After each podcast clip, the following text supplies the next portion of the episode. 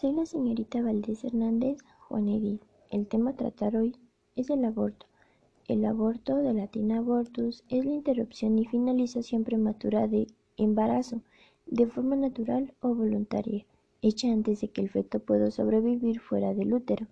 La Organización Mundial de la Salud, OMS, define el aborto como la interrupción del embarazo antes de que el producto sea viable, es decir, antes de que pueda sobrevivir por sí mismo fuera del útero. La pérdida espontánea del embarazo antes de la vigésima semana de gestación puede causar dolor físico y emocional. El tipo más común de pérdida del embarazo ocurre debido a que el feto no se desarrolla normalmente. Los síntomas incluyen la eliminación de fluidos, sangre o tejido por la vagina y dolor en el estómago o la zona lumbar. También es común sentir tristeza y aflicción. Aborto inducido. El aborto inducido es la interrupción activa del desarrollo vital del embrión o feto hasta las 22 semanas del embarazo. Puede tratarse de un aborto terapéutico o aborto indirecto, cuando se realiza desde razones médicas o de un aborto electivo, interrupción voluntaria del embarazo, cuando se realiza por decisión de la mujer embarazada. A su vez, según la técnica empleada para induir al aborto, se puede hablar del aborto médico o aborto con medicamentos o de aborto quirúrgico. El aborto espontáneo. El aborto espontáneo o aborto natural es aquel que no es provocado intencionalmente.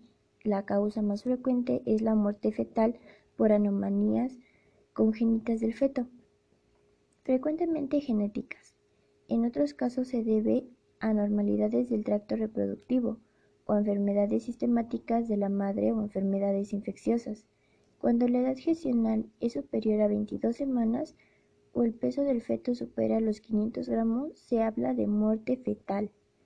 Desafortunadamente, una vez que se inició un aborto espontáneo, no hay tratamiento para detenerlo. Sin embargo, se puede usar medicamentos o procedimientos como la dilatación y el legrado para evitar complicaciones. También se recomienda asistir a terapia y a grupos de apoyo. ¿Es legal el aborto? Contrario a lo que generalmente se piensa, el aborto es legal en nuestro país y está despenalizado bajo ciertas situaciones o condiciones que liberan de responsabilidad penal o penalización a la mujer, dependiendo del estado de la República Mexicana donde se encuentra.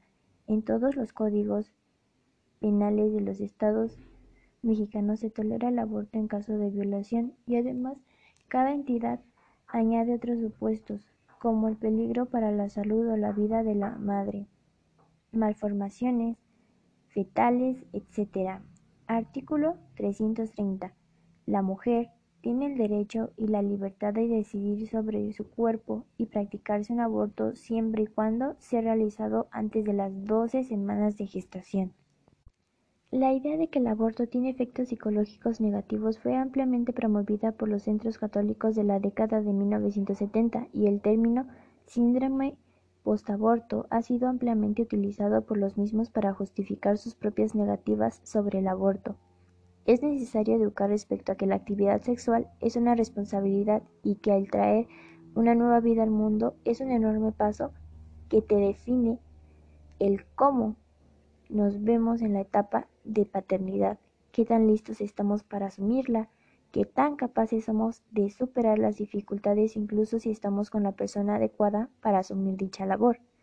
El aborto es uno de los temas más delicados que la sociedad le ha tocado enfrentar en la entrada del nuevo siglo, el cual ha abierto un debate que se ha hecho eterno, en el cual se disputan una postura conservadora de castigar esta práctica alegando que es en favor de la vida y por otro lado la posición de defender el derecho de escoger a las mujeres lo que creen que es mejor para el desarrollo de sus vidas a nivel personal y social.